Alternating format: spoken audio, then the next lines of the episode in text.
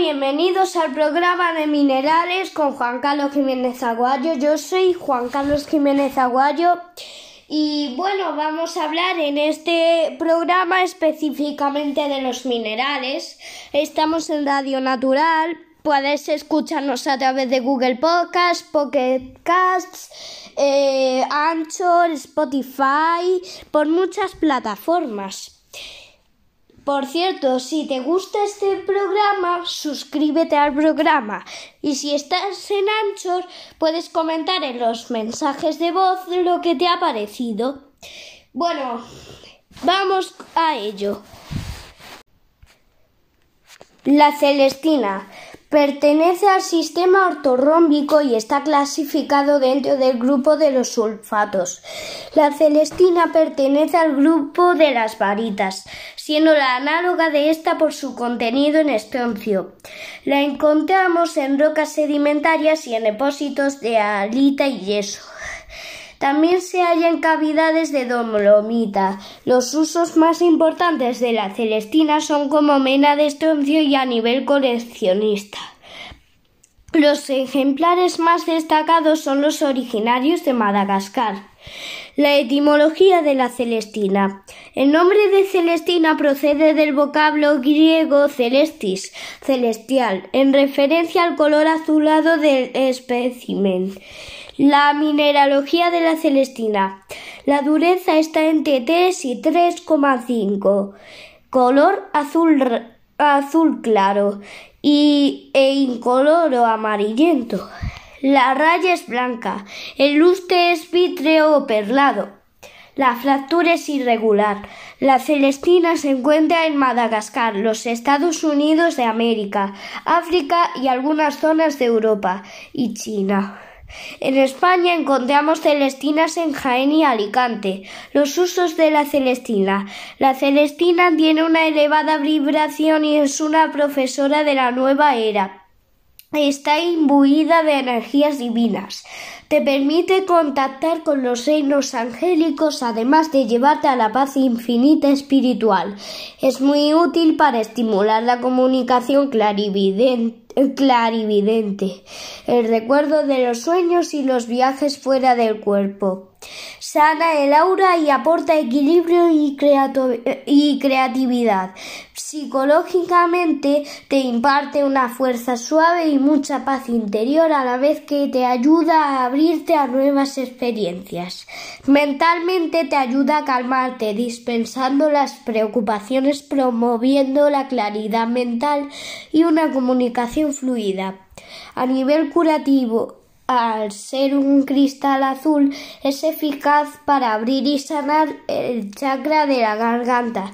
Sitúala en el lugar adecuado en, el cuerpo para meditar o para leer la bola de cristal. En el tercer ojo te ayudará a abrir una conexión con las energías universales y si pones una gran pieza de celestina en la habitación, esta elevará sus, sus vibraciones.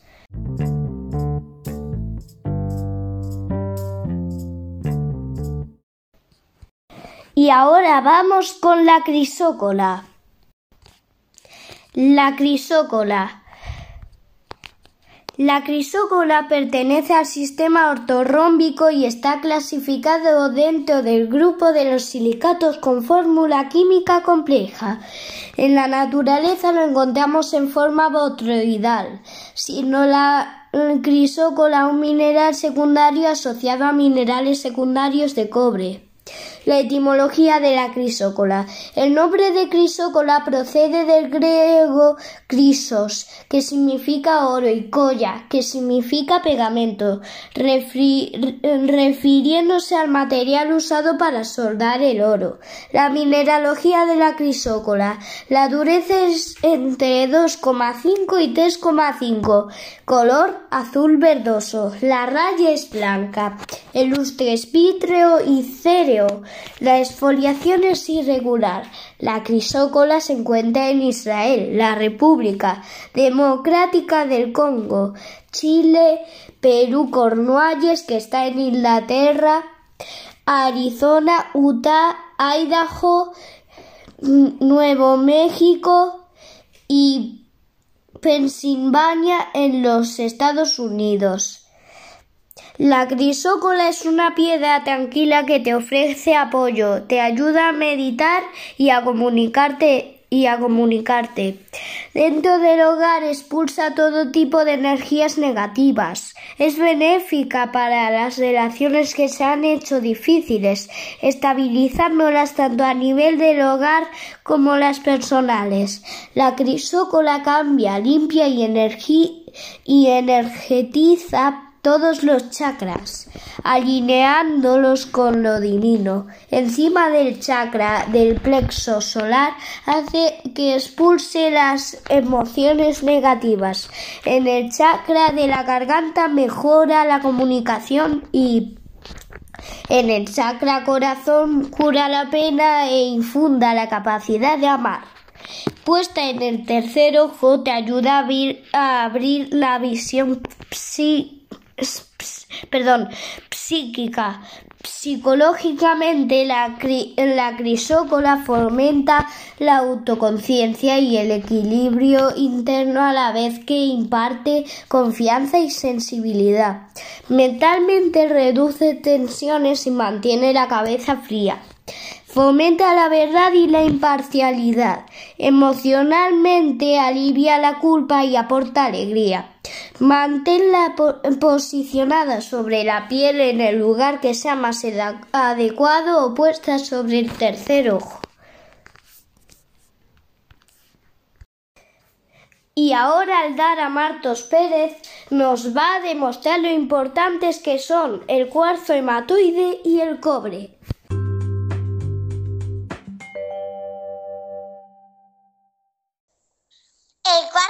El cuarzo es el mineral más abundante de la corteza terrestre, localizándolo en rocas ígneas metamórficas y sedimentarias, perdón, en el caso del cuarzo hematoide, que es un característico español.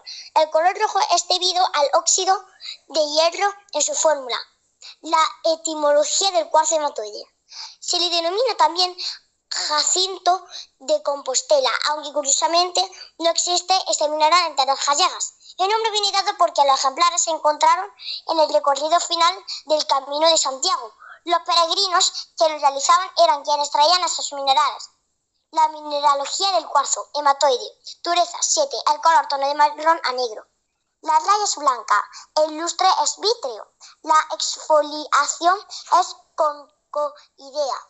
Encontramos cuarzos repartidos por todo el planeta, Brasil, Estados Unidos de América, Pakistán, aunque el cuarzo hematoide se encuentra en el Estado español.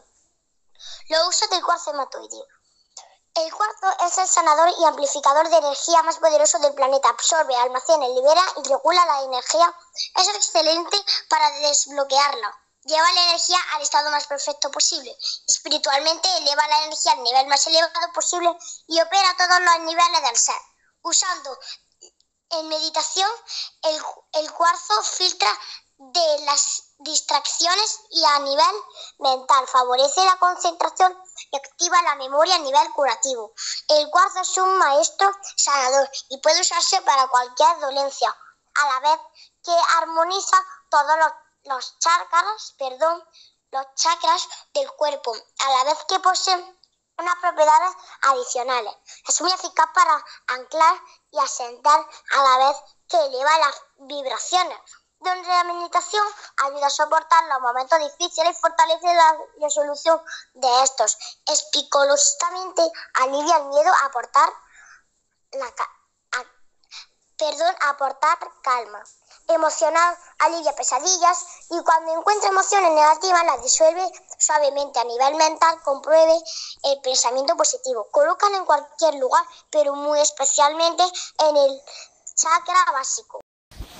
Muy interesante, Aldara. Ahora háblanos del cobre. El cobre. El cobre es uno de los pocos elementos nativos en la naturaleza precisamente por la dificultad para el universo, con otros como el oro o platino. Este mineral está muy difundido en la naturaleza, aunque no en grandes cantidades. En, muchas ocasiones, perdón, el cobre se presenta asociado de planta nativa. El cobre se utiliza para la electromecánica, la construcción y la mecánica. La mineralogía del cobre. La dureza es de 2,5 a 3. El, es rojo cobrizo. La red es brillante. El lustre es metálico. La exfoliación es cúbica. El cobre se puede encontrar en el lago superior de los Estados Unidos. El mayor fragmento de cobre nativo pensaba más de 420 toneladas. También se ha encontrado en el cobre nativo en Alemania, en los montes Urales, que están en Rusia. También se encuentra en esta zona de los Estados Unidos. Bisbee, Georgetown y Kiwinau. También se encuentra en Cananea, que está en México, Burra Burra, que está en Australia, Chile, Namibia, Tesumet, etc. Y bueno, esto ha sido todo por hoy.